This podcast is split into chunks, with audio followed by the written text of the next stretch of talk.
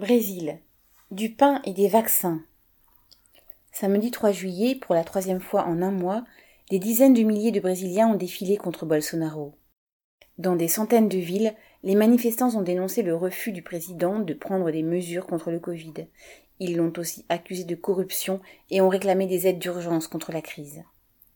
À ce jour, la pandémie a fait 530 000 morts dans le pays mais le gouvernement fédéral a refusé toute mesure générale, masque, distanciation, vaccin ou couvre-feu. Il a même combattu des mesures adoptées localement par certains maires ou gouverneurs d'État. Bolsonaro lui-même n'a cessé d'ameuter ses partisans, négligeant et ridiculisant les précautions les plus élémentaires. Ce mépris affiché pour la santé de la population s'accompagne maintenant d'un scandale de corruption touchant l'achat de vaccins, car il a tout de même bien fallu en commander.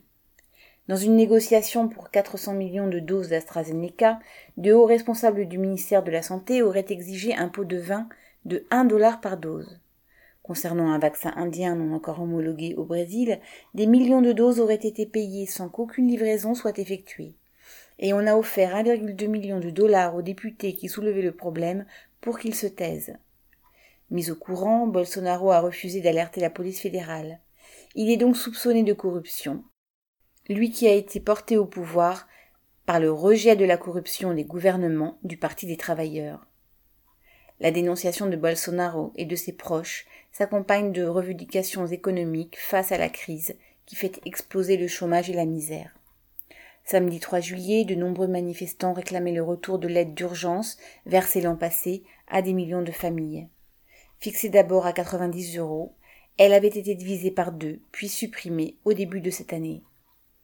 Dans la manifestation, des pancartes exigées, ouvrez les guillemets. Un vaccin dans le bras, de la nourriture dans l'assiette, fermez les guillemets. Ces revendications élémentaires dans le monde dominé par la bourgeoisie, aucun gouvernement brésilien n'a jamais pu les satisfaire. Vincent Jolas.